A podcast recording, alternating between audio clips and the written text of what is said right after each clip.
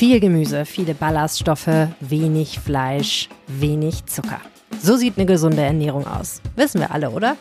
Aber warum machen wir es dann nicht? Mangelt es uns einfach allen komplett an der richtigen Willensstärke? Nein, sagt Vanessa Westphal. Es ist viel schwieriger als das.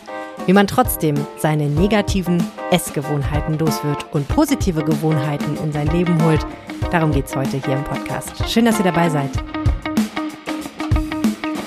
Bonn Aufwacher. News aus Bonn und der Region, NRW und dem Rest der Welt. Herzlich willkommen zum Bonn Aufwacher und wie immer schauen wir als allererstes nach Bonn und in die Region und kommen zu einem Thema, was leider an Tragik kaum zu überbieten ist. Ein sonniger Tag, ein Ausflug zum Rhein mit den Kindern, nur mal eben mit den Füßen reingehen, maximal. Das klingt so harmlos und es ist so gefährlich. Die Region ist erschüttert über einen Unglücksfall am Rheinufer bei Bornheim. Ein siebenjähriges Kind und sein Vater sind dort an Pfingsten ins Wasser geraten. Einen aufwendigen Einsatz konnten die beiden gerettet werden, starben aber später im Krankenhaus. Über diese Tragödie und die Folgen spreche ich jetzt mit Hans-Peter Fuß. Er leitet die Redaktion Vorgebirge vor Eifel. Herzlich willkommen im Podcast. Hallo, ich grüße Sie. Was ist genau passiert an diesem Tag? Also zunächst müsste man mal äh, vorausschicken, dieser Ort dieses äh, tragischen Geschehens ist ein beliebtes Ausflugsziel äh, das nennt sich Herseler Wert. Es ist benannt nach einer Rheininsel, die als Naturschutzgebiet deklariert ist und die auch nicht betreten werden darf. Und bei gutem Wetter treffen sich äh, dort in der Nähe des Yachthafens viele Leute, jung und alt, äh, mit Kindern und äh, verbringen dann eine gute Zeit. Es wird getrunken, es wird gegrillt und so war es auch an diesem Pfingstmontag. Das war so der, nach meiner Erinnerung der erste richtig warme Sommertag, kann man fast sagen. Mhm.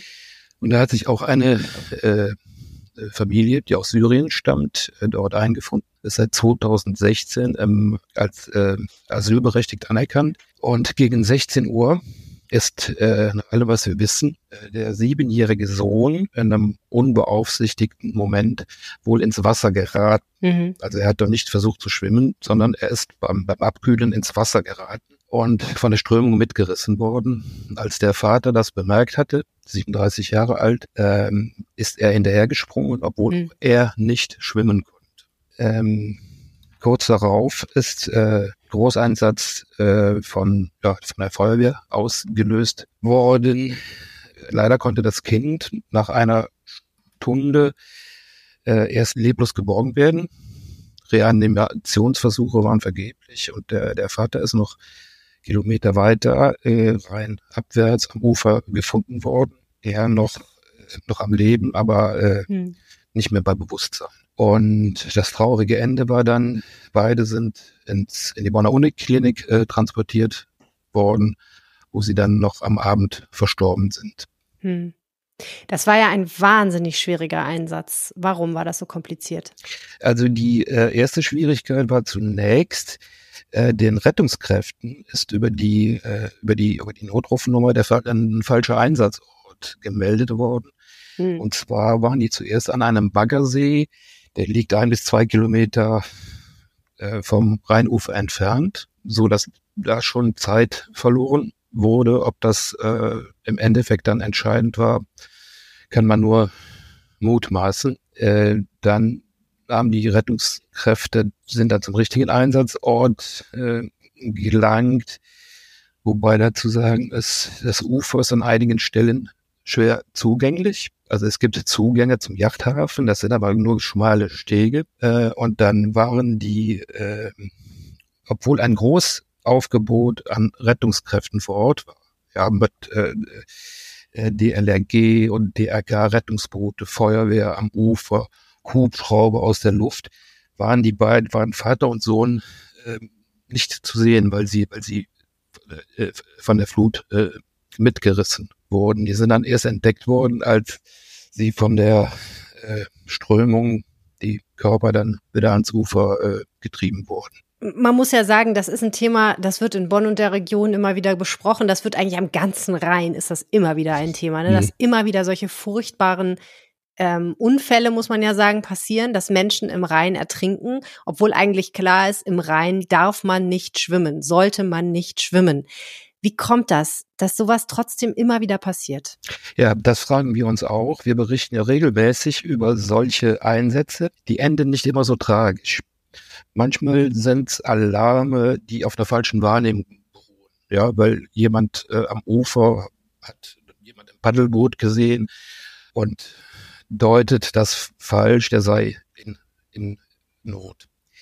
Ähm, wir berichten äh, seit Jahren über solche Fälle, über echte Notfälle. Trotzdem wagen sich immer äh, Menschen in den, in den Reihen. Ich denke, man muss da unterscheiden zwischen Erwachsenen, die ihre, ihre Schwimmfähigkeit einfach überschätzen.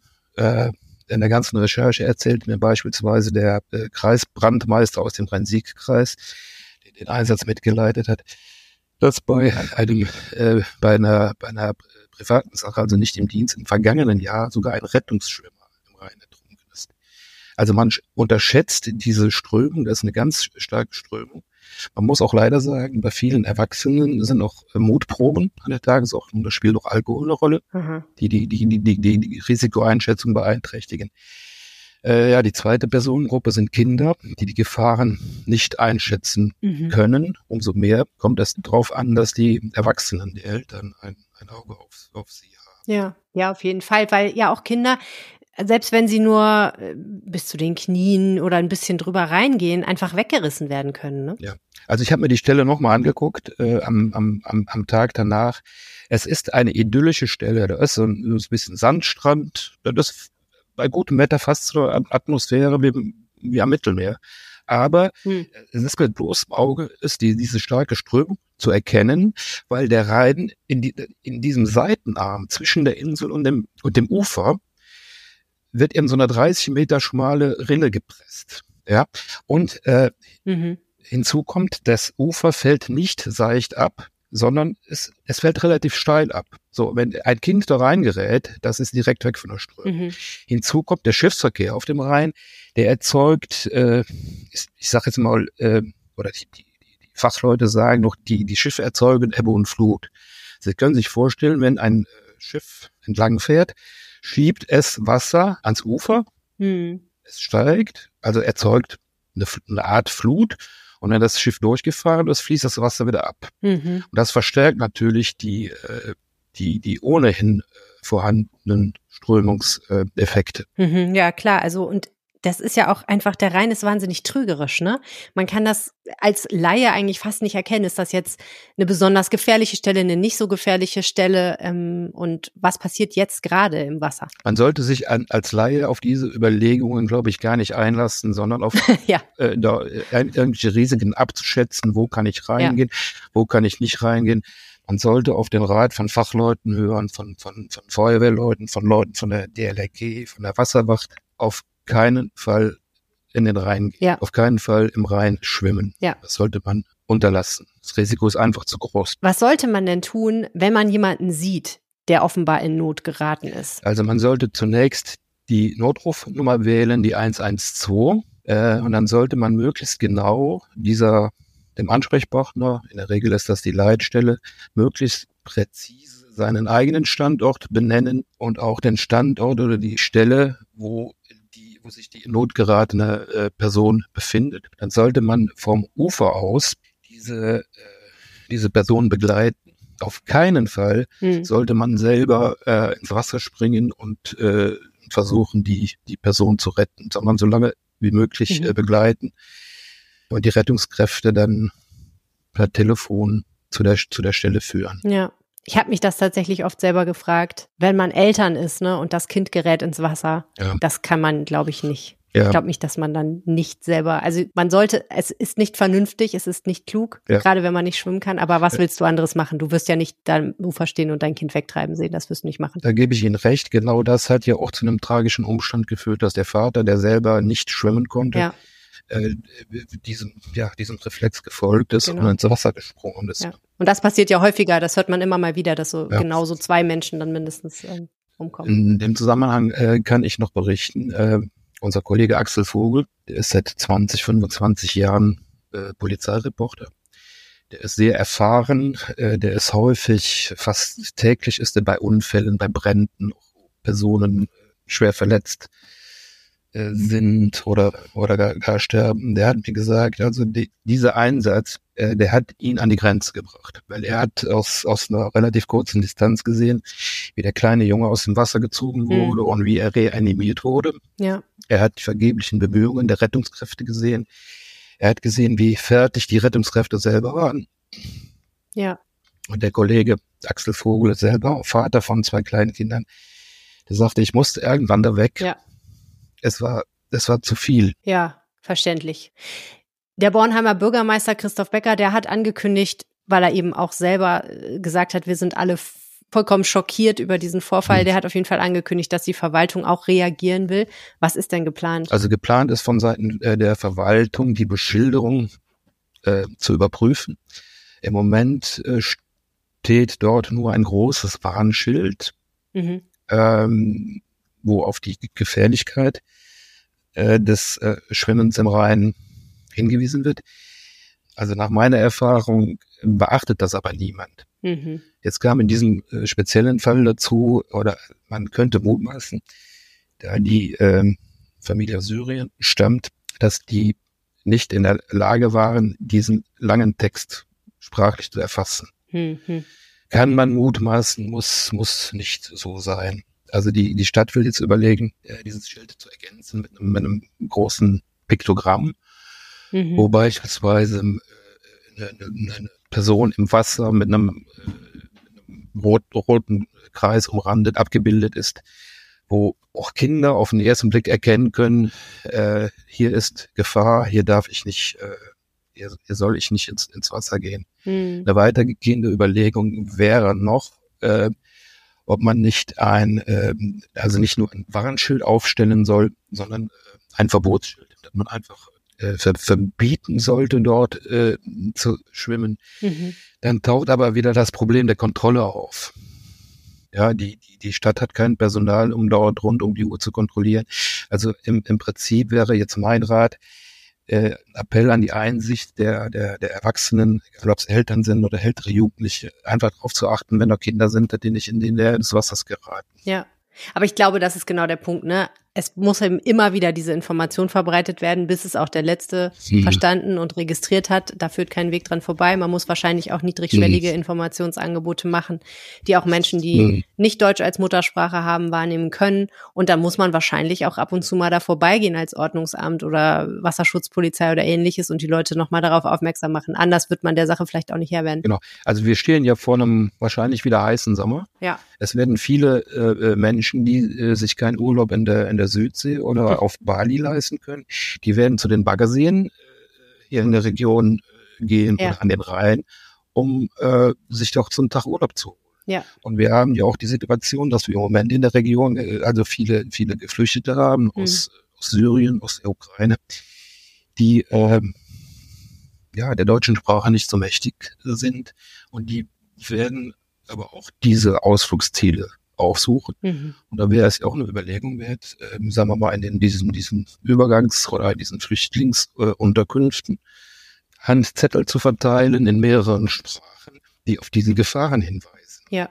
Das wären alles so, so Maßnahmen, die äh, denkbar sind ja. aus unserer Sicht. Plus mittel- bis langfristig muss man natürlich sagen, haben wir auch noch das Problem, es fehlen immer und überall Kapazitäten, um schwimmen zu lernen. Das stimmt. Viele Menschen, viele Kinder können nicht schwimmen. Auch Menschen, die aus anderen Ländern kommen, können häufig nicht schwimmen. Mhm. Und ähm, sicherlich sollte man trotzdem, auch wenn man ein guter Schwimmer ist, nicht in den Rhein steigen. Mhm. Aber äh, es ist sicherlich etwas, was ganz schlimme Unglücksfälle vielleicht ein Stück weit verhindern kann, wenn man weiß, hm. wie man sich über Wasser halten kann unter Umständen. Das stimmt. Also gerade jetzt auch im, äh, also durch, durch, äh, durch die Corona-Zeit ist äh, gerade in den Grundschulen äh, an vielen Stellen der Schwimmunterricht ausgefallen. Ja. Hinzu kommt noch unabhängig äh, von Corona, dass viele, viele Schulen, viele Schulgebäude, viele Sportstätten, äh, dass so ein großer Sanierungsstau herrscht. Hm. Also ich kenne einige Schwimmhallen, die derzeit nicht nutzbar sind, weil, weil sie saniert werden, schon seit Jahren. Und dort kann kein, kein Schwimmunterricht äh, ja. äh, stattfinden. So dass ganze Generationen von, von Schülerinnen und Schülern äh, bis zum Alter von 10, 12 Jahren nicht schwimmen können. Ja. Also, es bleibt noch viel zu tun und wir können nur hoffen, dass wir aus dieser Tragödie vielleicht wenigstens irgendetwas lernen und was Positives mitnehmen. Vielen herzlichen Dank, Hans-Peter Fuß. So ist es. Ich danke Ihnen. Soweit der Blick nach Bonn und in die Region für diese Woche. Und jetzt kommen wir zum Thema des Aufwacher-Podcasts. Ich habe mich vor ein paar Wochen getroffen mit Vanessa Westphal im Rahmen des OMR Festivals, einer großen Online-Marketing-Konferenz in Hamburg.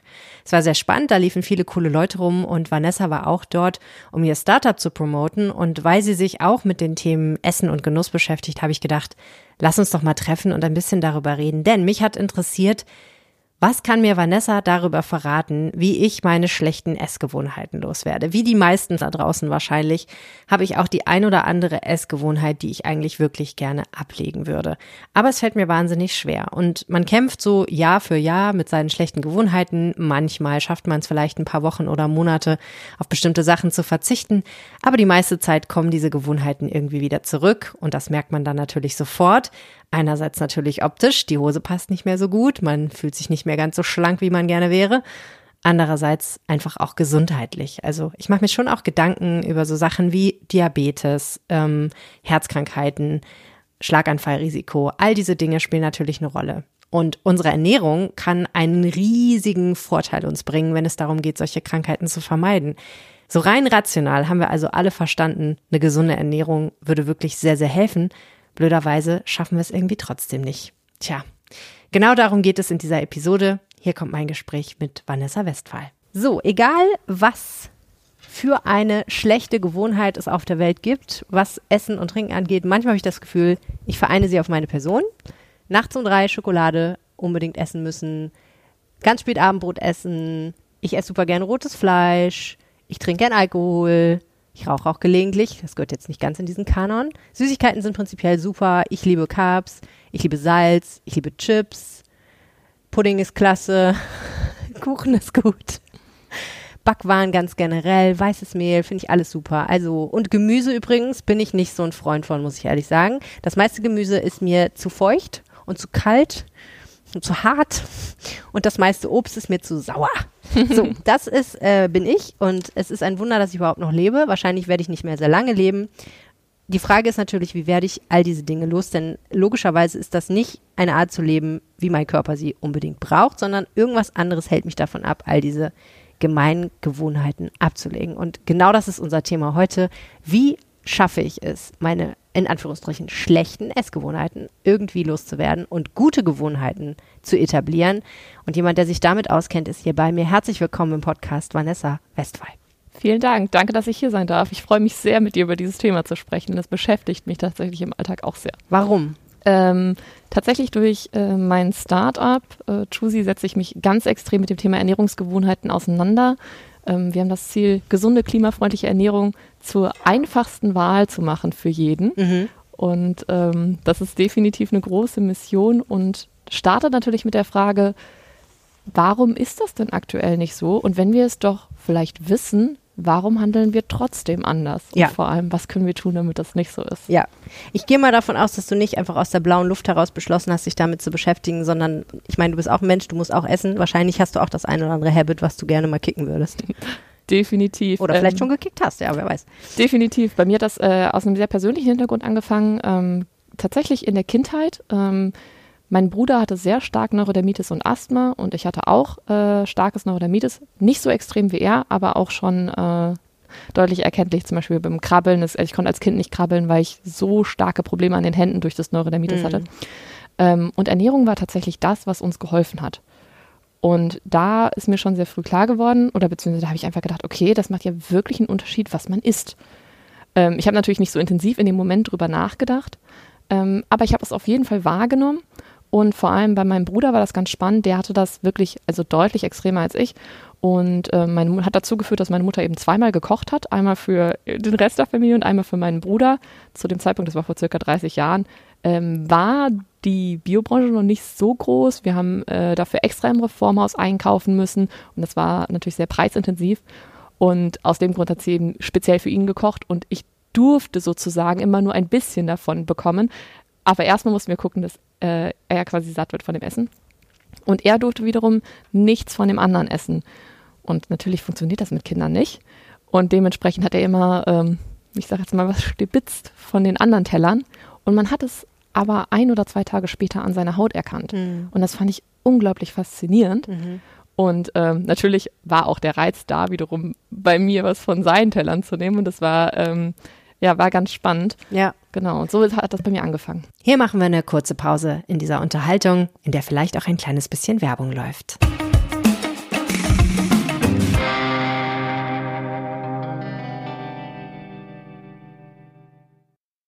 This is your invitation to a masterclass in engineering and design. Your ticket to go from zero to 60 with the Lexus Performance Line. A feeling this dynamic is invite only. Fortunately, you're invited. Experience the exhilaration of the Lexus Performance Line and some of the best offers of the year on select models at the Invitation to Lexus sales event, now through April 1st. Experience amazing at your Lexus dealer.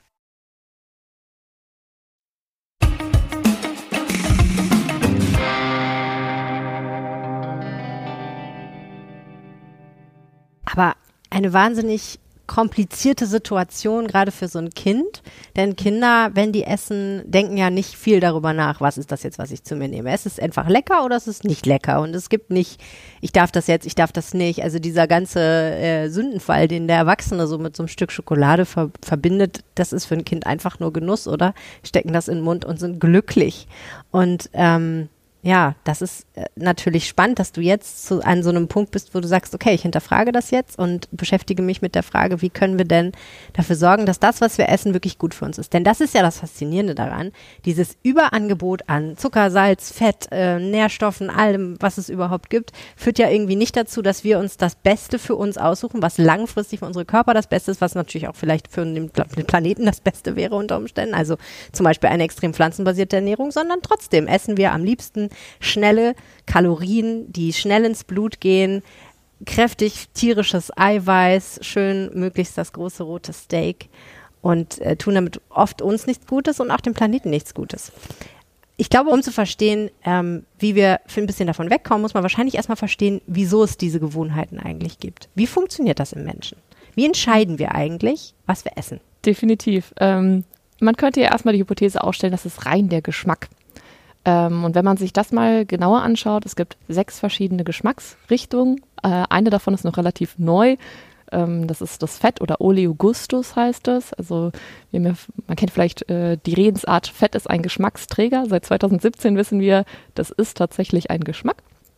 Ähm, genau, und wenn man sich diese, dieses Spektrum anschaut, also süß, sauer, salzig, bitter, Umami und Oleogustus, dann stellt man erstmal eines fest, und zwar, dass wir eigentlich dumm sind als Menschen, Süßes zu schmecken. Hm. Und zwar in der Natur ähm, ist es erstmal so, dass ähm, wenn wir jetzt mal Supermärkte, produzierte Lebensmittel, alles außen vor lassen und sagen, wir sind, gehen mal ein paar Jahrzehnte, Jahrhunderte zurück, dann ist es in der Natur so, dass süße Dinge einfach gute Kalorien- bzw. Energielieferanten sind. Hm. Das heißt, es macht für den Körper absolut Sinn, dass zu bevorzugen. Genau, das zu bevorzugen. Und also heißt, die süße Beere enthält mehr Zucker als die saure Beere. Genau, genau. Mhm. Und ähm, dann, damit, äh, ich sag jetzt mal, der dumme Mensch oder wir dumme Menschen das verstehen und uns auch wirklich davon ernähren, muss ja was mit, den, mit dem im Prinzip mit dem, mit dem Körper passieren. Das mhm. heißt, wir schütten Dopamin aus und es macht uns glücklich. Und das ist genau das Gefühl, was wir kennen, wenn wir Schokolade essen. Yeah. So, jetzt hat das Ganze aber einen Nachteil, weil wir eben prinzipiell einfach nur wissen, süß gleich Energielieferant, müssen wir da nicht groß differenzieren können vom Geschmack. Mhm. Das heißt, wir können im Endeffekt äh, Süßes weniger gut schmecken. Und je mehr wir süß konsumieren, umso mehr Süß brauchen wir, um es zu schmecken. Mhm. Und das ist so ein negativer Teufelskreis, der natürlich auch nicht dafür gemacht ist, dass wir jetzt so viele produzierte Lebensmittel haben, wo man einfach, ich sage jetzt mal, beliebig zusammenstellen kann. Verstehe. Genau. Und Mit dann, anderen Worten, je mehr süß wir essen, desto mehr süß, süß muss es sein, damit wir diese Dopaminausschüttung haben eigentlich. Genau. Okay. Das ist ganz spannend, wenn man mal ähm, zum Beispiel fastet oder so eine Detox-Kur macht und sich mal wirklich versucht zu limitieren mhm. von dem, was man isst, auch von mhm. der Geschmacksbandbreite und danach zum Beispiel in einen Apfel beißt, mhm. dann denkt man sich so, wow, was ist das denn für eine Geschmacksexplosion? das ist wirklich der Wahnsinn. Mhm, das stimmt. Ja. Jetzt hört man auch, dass meine Tochter dabei ist, die heute mal keine Schokolade gegessen hat bislang, aber auch das andere, andere Habit gerade schon ausbildet, was man vielleicht nicht haben sollte. Okay, das ist süß. Mhm. So, wie geht's weiter? Dann eine andere Geschmacksrichtung, die noch ganz interessant ist, ist bitter. Mhm. Und das kennen wir vor allem tatsächlich von Kindern. Kindern mögen ja klassisch irgendwie keinen Rosenkohl Mhm. oder Dinge in die Richtung. Und das liegt daran, dass Bitterstoffe in der Natur suggerieren, dass etwas ähm, schlecht ist oder dass es giftig ist. Mhm. Und deswegen müssen wir viel, viel mehr unterscheiden können bei Bitterstoffen. Und ähm, haben viel, viel mehr Geschmacksknospen, die eben verschiedene Bitterstoffe erkennen können. Mhm. Und im Prinzip kann man sagen, je mehr oder je diverser wir schmecken, umso wahrscheinlicher ist es, dass uns irgendwas nicht schmeckt. Und das ist ganz interessant, deswegen mögen Kinder häufig ähm, bittere Dinge nicht, weil Mhm. es dann irgendwie einen Geschmack trifft, den sie halt eben nicht mögen. Okay, verstehe. Sie können es also besser erkennen als wir Erwachsene. Alles klar. Okay, aber wir Erwachsene können es ja erkennen. Präferieren wir es aber trotzdem nicht, oder? Also wir präferieren nicht das Bittere. Es sei denn, es ist so ein gelerntes Ding. Also, dass man Kaffee zum Beispiel gut findet, ist ja auch in der Kindheit nicht so, aber wird dann später so. Oder dass man so bittere Gemüse wie Chicorée oder sowas ganz lecker findet. Das ist ja eine spätere Entwicklung. Genau, wir lernen, also man kann sagen, wir lernen Geschmack früh und wir verlernen ihn auch früh. Also wir starten als Kind mit 10.000 Geschmacksknospen und als alter Erwachsener haben wir noch circa 2.000. Das heißt, wir haben da einen extremen Schwund, Ja, ähm, der dazu führt, dass wir mehr Dinge mögen. ja, Und äh, je, je nachdem, was wir früh essen, ja. ähm, so quasi prägen wir auch unseren Geschmack später. Also Spannend. wer genau früh sehr divers ist, viel Gemüse, mag auch später sehr wahrscheinlich sehr gerne Gemüse. Alles klar. Ja. Okay. Also meine Eltern sind schuld. teils, teils kann man das, ja, also fr wirklich frühkindliche Ernährung ist super wichtig. Ja, okay. Ja. Und was man auch noch sagen muss, das ist jetzt der, ich sag jetzt mal, eine Teil, also das, was, was wir schmecken, was im Mund passiert. Ähm, aber Geschmack ist eigentlich eine ganzheitliche Wahrnehmung. Mhm. Also ähm, da, der Grund, warum wir Dinge häufig nicht mögen, wenn wir sie nicht mögen, ist, weil irgendwas im Zusammenspiel nicht passt. Mhm. Zum Beispiel, wir sehen etwas und die Konsistenz, was wir dann essen, passt nicht zu dem, was wir erwartet haben. Aha, interessant. Oder wenn man zum Beispiel auf etwas beißt, man kennt das vielleicht und dann hat man vielleicht so ein, so ein Knacken oder sowas, was Ja. unerwartet kam, dann findet man das auf einmal total eklig. Mhm. Und das ist auch eben ein Zusammenspiel, also dass das Zusammenspiel im Prinzip Ja. nicht passt. Und da gehört na die Nase mit dazu. Mhm. 80 Prozent des Geschmacks kommen über die Nase. Ähm, und genau, gar nicht über das, was man im Mund schmeckt im Ja. Prinzip.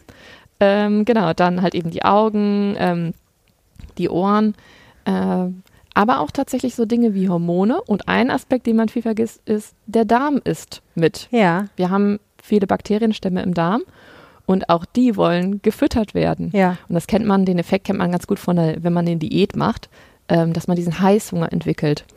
Ähm, dafür muss man wissen, es gibt zwei große Bakterienstämme sozusagen im Darm, Mhm. ähm, Prevotella und Bacteroides. Mhm. Und die können nicht, also die, die koexistieren, aber es ist immer eine, die extrem dominiert. Ja. Und die eine, ähm, Bacteroides, die ist geprägt von, oder im Prinzip, man kann sich vorstellen, sind Bakterien, die ernähren sich von ähm, Fastfood, von Fleisch, ähm, im Prinzip von allem nicht so Guten. Mhm. Und wenn man jetzt anfängt, ähm, sich stärker pflanzenbasiert zu ernähren oder halt, ich sage jetzt mal nach einer klassischen Diät, die ja in der Regel, wenn man abnehmen möchte, stärker pflanzenbasiert ist, dann ähm, und man dann diesen Heißhunger empfindet, Ja. dann ist man nicht emotional schwach. Das sind die Bakterien, die sagen, hey, wo ist mein Fastfood? Wo ist Genau. mein Burger? Genau. Schieb was rein.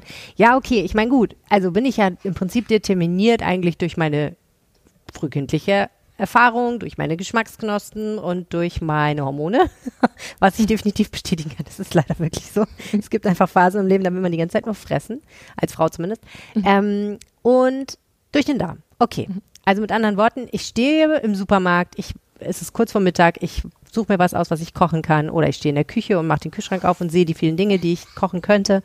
Und die Entscheidung ist eigentlich nicht, die wird nicht in meinem Gehirn getroffen. Seien wir ganz ehrlich. Überhaupt. Eigentlich fast gar nicht. Eigentlich fast gar nicht, genau. Okay. Das heißt aber doch einfach auch, ähm, dass ich mich wahnsinnig zusammenreißen muss, um diese ganzen Faktoren zu überwinden, oder? Definitiv. Und was dann da noch mit reinspielt, und das ist eigentlich noch fast viel stärker als der Geschmack, da gibt es auch super spannende Studien zu, ist die Art, also im Prinzip unsere Umgebung beeinflusst unsere Entscheidung. Aha. Also ob ich dir jetzt als erstes, ich sag jetzt mal, ein, ähm, eine Gemüselasagne zeige Mhm. Oder ein, äh, eine Pizza, macht tatsächlich schon einen Unterschied. Also, obwohl, man, obwohl das sehr unterschiedliche Dinge sind, Mhm. macht es tatsächlich einen Unterschied, welche, welche Gerichte ich dir zeige. Gibt zum Beispiel eine Studie zu Restaurant-Menükarten. ja, wollte gerade sagen, wenn im Restaurant, auf dem Restaurantmenü vorne die Steaks sind, dann esse ich auch ein Steak. Genau. Ist das so? Das ist tatsächlich so, also kann man vereinfacht so sagen. Ich nehme jetzt mal eine als Beispiel, da wurden zwei normale Restaurants, Menüs genommen Mhm. und ähm, da wurde einfach geschaut, okay, wie können wir Leute dazu bringen, mehr, ja, tatsächlich mehr vegetarisch oder vegane Gerichte auszuwählen. Und die haben einmal eine, ein gemixtes Menü gemacht. Ich meine, da waren, ähm, ich glaube, sieben Gerichte standen zur Auswahl, zwei davon vegetarisch oder vegan und der Rest eben fleischbasiert. Mhm. Und ähm, einmal waren die Gerichte separat, also wie man das eben kennt, äh, dann ist so eine Kategorie vegetarisch-vegan. Mhm. Und einmal waren die integriert. Ja. Jetzt lass ich dich mal raten. Was glaubst du denn? Wo haben sich mehr Leute für die pflanzenbasierten Gerichte entschieden? Ja, ich weiß es von mir. Ich, wenn ich in der Kantine stehe, äh, ich habe mir irgendwie mal vorgenommen, einfach immer in der Kantine vegetarisch zu essen. Mhm. Und ich muss sagen, ich verstoße oft genug dagegen. Weil wenn es ein Fleischgericht gibt, dann denke ich oft, okay, es wäre schon auch irgendwie geiler. So. Man isst dann doch das Fleischgericht, wenn man Fleisch isst, überhaupt Fleisch isst. Genau, und tatsächlich, also bei den, bei diesen Menükarten war dann äh, der Unterschied tatsächlich ziemlich groß. Die pflanzenbasierten Gerichte wurden zu 56 Prozent weniger ausgewählt, wenn sie separat standen. Ja. Und das ist eine Zahl oder eine Dimension, die ich so gar nicht erwartet hätte. Nee, warte mal. Wenn sie separat standen? Ja, wenn sie Ach so, separat standen, Okay, nicht dazwischen gemischt. Okay. Genau. Mhm. Und in der gleichen Studie wurde dann noch untersucht, okay, welche Begrifflichkeiten werden denn überhaupt genutzt, um diese Gerichte zu beschreiben? Ja. Und ähm, da hat man dann damit experimentiert und das kennt man tatsächlich auch, wir, ähm, von Restaurantmenüs oder auch Kantinen, ähm, um m, pflanzenbasierte Gerichte zu beschreiben, nutzen wir häufig die Wörter gesund, frisch. da läuft einem jetzt nicht so das Wasser im Mund zusammen.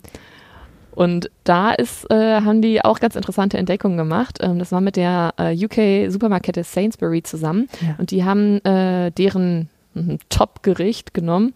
Ähm, das ist so Kartoffelpüree mit so äh, Würstchen im Endeffekt. Und ähm, vorher hieß es einfach nur Meat-Free äh, Potato Mash mit äh, Sausages oder irgendwie sowas. Und haben das dann getestet gegen andere Bezeichnungen und haben gelernt, wenn sie das ähm, Cumberland Spiced ähm, Potato Mash äh, with Veggie Sausages oder irgendwie sowas nennen, dann können sie die Auswahlwahrscheinlichkeit um 75 Prozent steigern. Mhm. Das heißt, nicht nur unsere Sinne, sondern irgendwie auch das, was da steht, macht Ja. wirklich einen Unterschied. Die Assoziation ist das, ne? Weil ich höre Meat Free, denke ich mir, oh, da fehlt was. Ja. Hingegen, wenn mir jemand sagt Veggie irgendwas, denke ich mir, okay, ja, kann ich haben, das klingt irgendwie fresh und hip und so und kann ich gut mit leben. Okay, aber das heißt, ähm, das eine ist, ähm, was ist alles in meinem Kühlschrank drin und wie geht's mir an dem Tag und ähm, wie hat mich meine Mutter ernährt und was ist, wie geht's meinem Darm?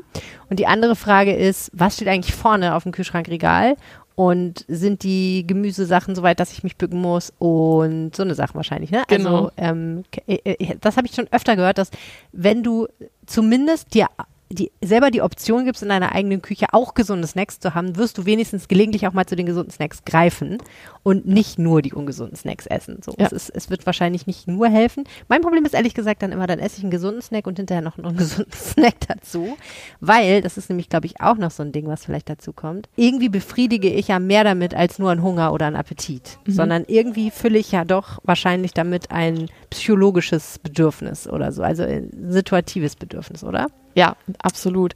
Und deswegen ist es auch ähm, nicht gut, sich dauerhaft irgendwie zu limitieren, sondern der bessere Ansatz ist, ähm, genauso wie du es machst, im Endeffekt deinen ungesunden Snack um einen gesunden zu ergänzen oder auch, als ist auch eine Riesenchance in Kantinen, ähm, einfach die Portion zu verkleinern und äh, gesunde neben ungesunde Dinge zu stellen und dass jeder sich einfach von beidem nehmen kann. Also mit anderen Worten, du hast nicht ganz so viel Kartoffelpüree und Würstchen wie vorher, aber du kannst eben noch einen Salat dazu nehmen. Genau. Wenn du das Gefühl hast, du wirst sonst nicht satt.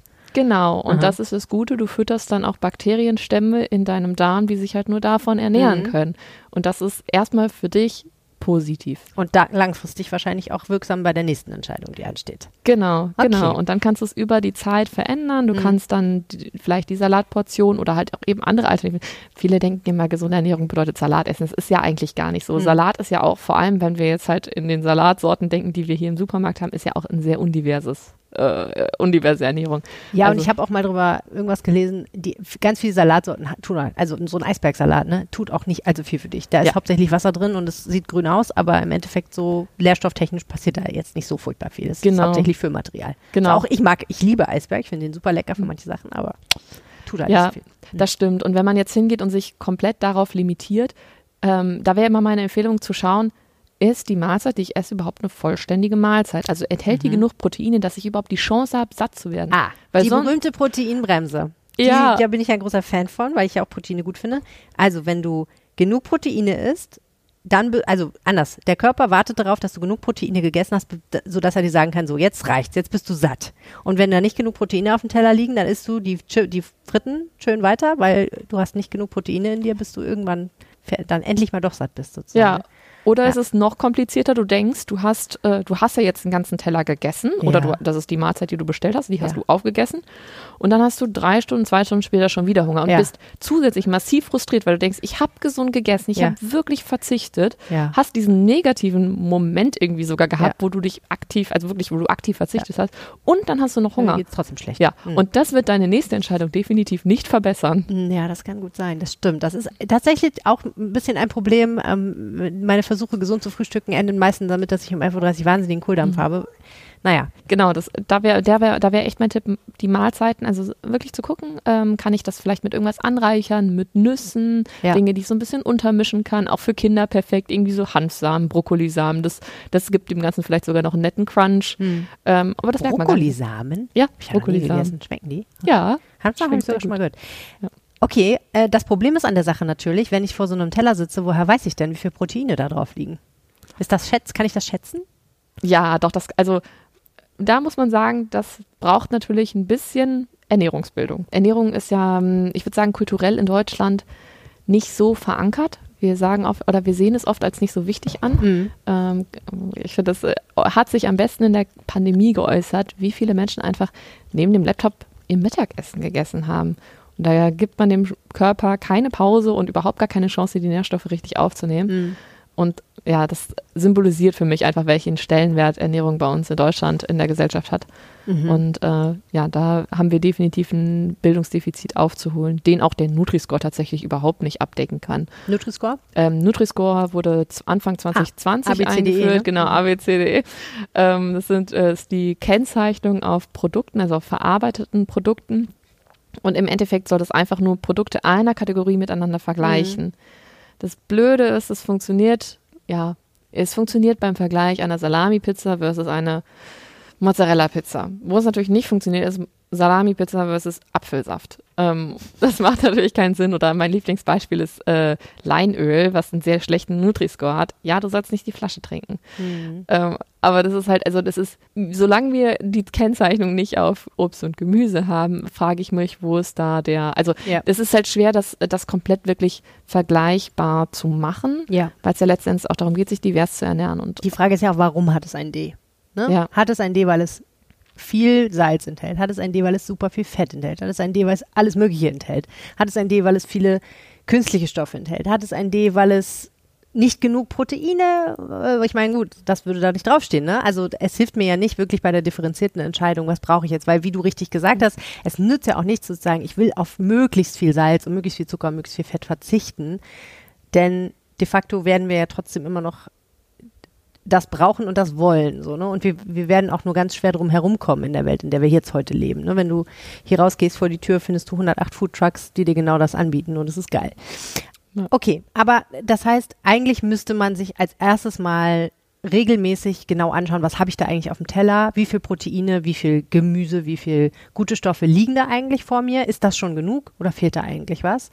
Und damit ich das nächste Mal, wenn ich in die Kantine gehe und den Teller vor mir sehe, schon so ein Gefühl habe, ob das jetzt schon passt oder nicht. Ne? Genau. Und am besten ist es eigentlich, wenn man es schafft, so ein bisschen Spaß dabei zu entwickeln. Da fast wie so ein Quiz draus zu machen. Ähm, und so, hm, habe ich jetzt danach wohl in drei Stunden Hunger oder nicht? Und dann schätze ich einfach mal. Und vielleicht liege ich richtig, vielleicht liege ich falsch und dann habe ich wieder was dazugelernt. Also ich würde Ja. sagen, so ein bisschen Spaß, äh, mit Spaß an die Sache ranzugehen, hilft auf jeden Fall. Ja.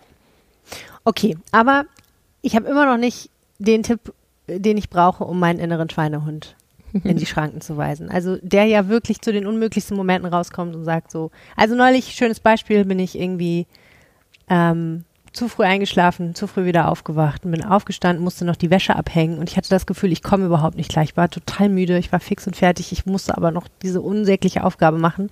Was habe ich gemacht? Ich habe eine Tafel Schokolade rausgeholt. Und während ich die Wäsche abgehängt habe, eine Tafel Schokolade gegessen, ich glaube um halb, halb eins oder so. Absurd. Und ich habe mir gedacht, was hast du da gemacht? Du hast einfach eine Tafel Schokolade, die war, die war einfach weg auf einmal. Das ging ganz schnell. Und so, dann bin ich ins Bett gegangen, war natürlich glockenwach hinterher, der schöne Zucker, die, das schöne Koffein, ne, lag da im Bett und habe hab mich geärgert über mich selber. Aber ich hatte auch ehrlich in dem Moment nicht die Kraft, Nein zu sagen zu mir selber. Das ist auch völlig normal. Das ist genau die Tücke an der Ernährung. Hm. Wenn wir äh, über den Punkt hinaus sind und wir brauchen ganz dringend Zucker, dann Brokkoli zu essen ist halt so, forget it. Das wird nicht funktionieren. Das ja. wird dich in dem Moment nicht glücklich machen. Und äh, da, da ist wirklich mein Tipp, gesunde Gewohnheiten zu entwickeln. Also im Prinzip sich so eine Basis zu schaffen. Mhm. Also mein Tipp wäre mehr kochen. Mhm. Ähm, dann da, dabei darauf achten, dass es wirklich gesund ist mhm. und oder zumindest gesunde Anteile enthält und über die Zeit immer mehr davon. Und äh, dann dir trotzdem den äh, ein oder anderen Genuss auf jeden Fall zu gönnen und mhm. nicht versuchen, sich da zu limitieren, sondern eher sagen, ich bilde mir die gesunde Basis mhm. und ich lasse mir einfach den Freiraum. Also bei mir funktioniert das sehr, sehr gut. Und mhm. äh, zum Beispiel bei meinem Partner auch. Äh, der war vorher komplett äh, Team, ich ernähre mich von Schokolade. ich mag und, ihn, ich mag ihn schon, ohne ihn zu kennen.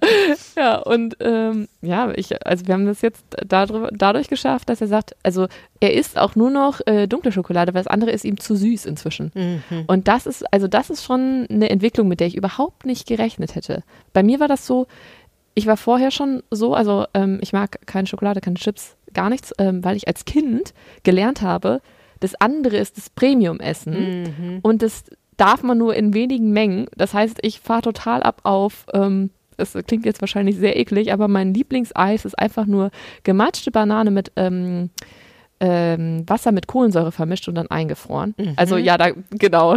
Du guckst so. Ich mag kein Eis, genau. Also, ich mag überhaupt keine Bananen. Das ist wirklich so. Aber ähm, ich hätte ja. auch nicht gedacht, dass daraus was Essbares wird tatsächlich. Ja, ja. Also es schmeckt. Also wenn man sich dran, also wenn, wenn man das nicht anders kennt, ja, wenn man sich dran gewöhnt hat, genau, wenn man es als Kind. Wenn man aus Nordkorea stammt, dann klingt das alles klingt okay. Ja, Entschuldigung, ja, nee, wollte jetzt nicht gemein sein. Also nein, nein aber ist es ja. Ich bewundere das total. Ich habe auch eine Kollegin, die super schlank und super fit ist und auch sehr gerne Sport macht und so, wo ich sowieso davor stehe und denke, mein Gott, das wäre so schön, wenn ich gerne Sport machen würde. Das würde so viele Probleme lösen. Aber äh, ich habe die gefragt, so, was ist dein Geheimnis? Wie schaffst du das, sich so gesund zu ernähren? Und sie sagt, weißt du, ich weiß nicht, wir haben einfach immer auch als Kind schon immer Obst und Gemüse ganz viel gegessen und ja, das ist einfach normal für mich, dass wenn ich mhm. überlege, was esse ich jetzt, dann greife ich dazu. Da sind wir dann wieder bei der frühkindlichen Prägung. Ja. Okay, ja, aber äh, dein Freund ist mir wesentlich näher, äh, dein Partner und ähm, ähm, die, und der hat das geschafft, indem er tatsächlich einfach hingegangen ist und das reduziert hat und durch andere Dinge ersetzt hat. So verstehe ich dich. Genau, genau. Wir ja. haben über die Zeit immer ähm, gesünder gekocht und auch ähm, so ein bisschen, ich versuche da so ein bisschen Spaß reinzubringen, neue äh, Dinge, wie zum Beispiel Brokkolisamen, ihm gesagt, hey, wenn du Hunger hast, dann hast du sehr wahrscheinlich ziemlich Protein gegessen. Und man muss sagen, mein Freund ist zwei Meter groß, aber auch ziemlich viel essen. ähm, und er sollte wirklich darauf achten, dass er genug isst. Mhm. Und das war häufig das Problem. Und dann fängt man an zu snacken, weil ja, das ist halt praktisch. Und ja. wenn man Hunger hat, dann stellt man sich nicht erst in die Küche, wenn man wirklich Hunger hat. Ja. Genau. Und da halt eben eine gesunde Basis zu schaffen und dann halt nicht zu limitieren, sondern sagen, ja, wenn du was anderes willst, dann, dann ist das ruhig. Ja. Und dann meistens reguliert sich das von ganz alleine. Also ja. wir haben, ich würde sagen, der Prozess hat jetzt so ein Dreivierteljahr gedauert. Mhm. Aber vom Mindset her war er interessanterweise da schon so nach drei Monaten und war total interessiert an dem ganzen Thema. Und jetzt kommt er häufiger mal nach Hause und sagt dann, äh, ich war heute Mittag äh, da und da essen. War das eigentlich eine ausgewogene Mahlzeit? Ich glaube nicht, oder? Und das ist total witzig. Ähm.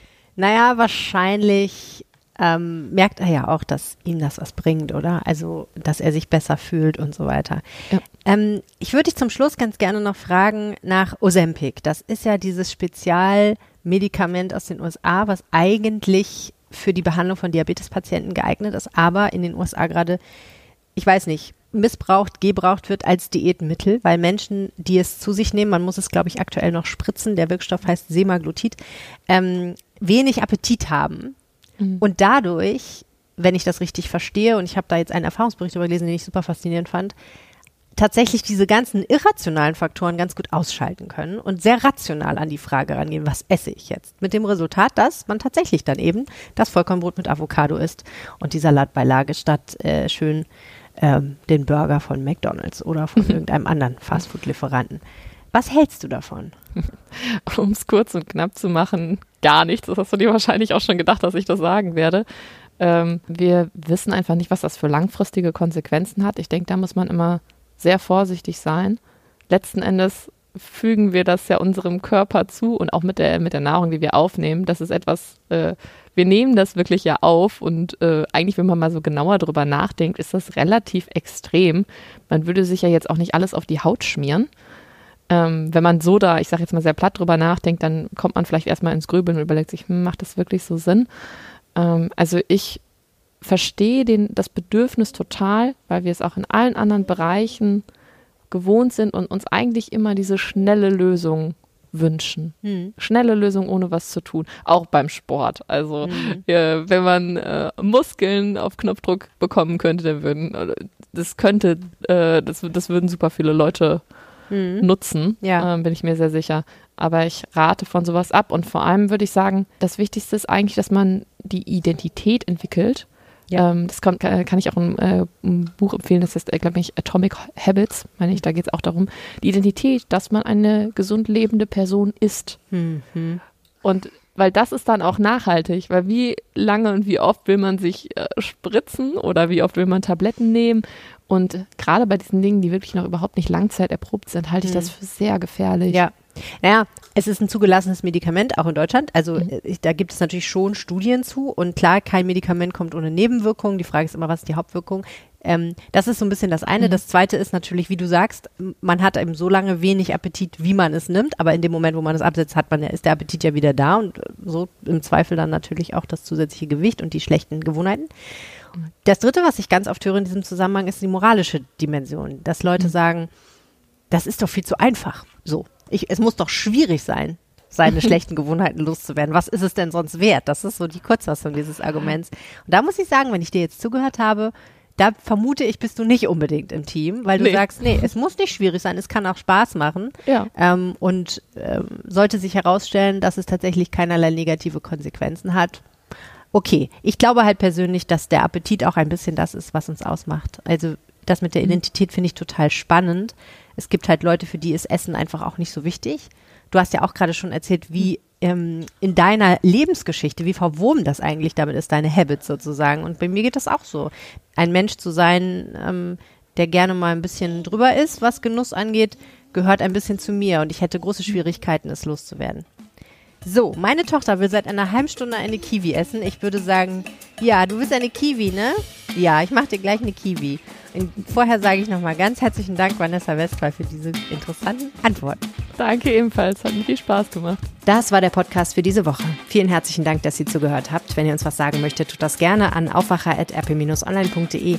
Ihr könnt uns auch eine WhatsApp schicken an 0160 80 80 844. Die bekomme dann ich aufs Handy und ich antworte natürlich gerne, wenn ich irgendwie kann. Ihr könnt auch Teil unserer Aufwacher-Broadcast-Gruppe werden. Dann schicke ich euch ab und zu mal Fragen, Behind-the-Scenes-Material und ihr könnt mich natürlich jederzeit kontaktieren. Bis nächste Woche und tschüss. Mehr Nachrichten aus Bonn und der Region gibt's jederzeit beim Generalanzeiger. Schaut vorbei auf ga.de.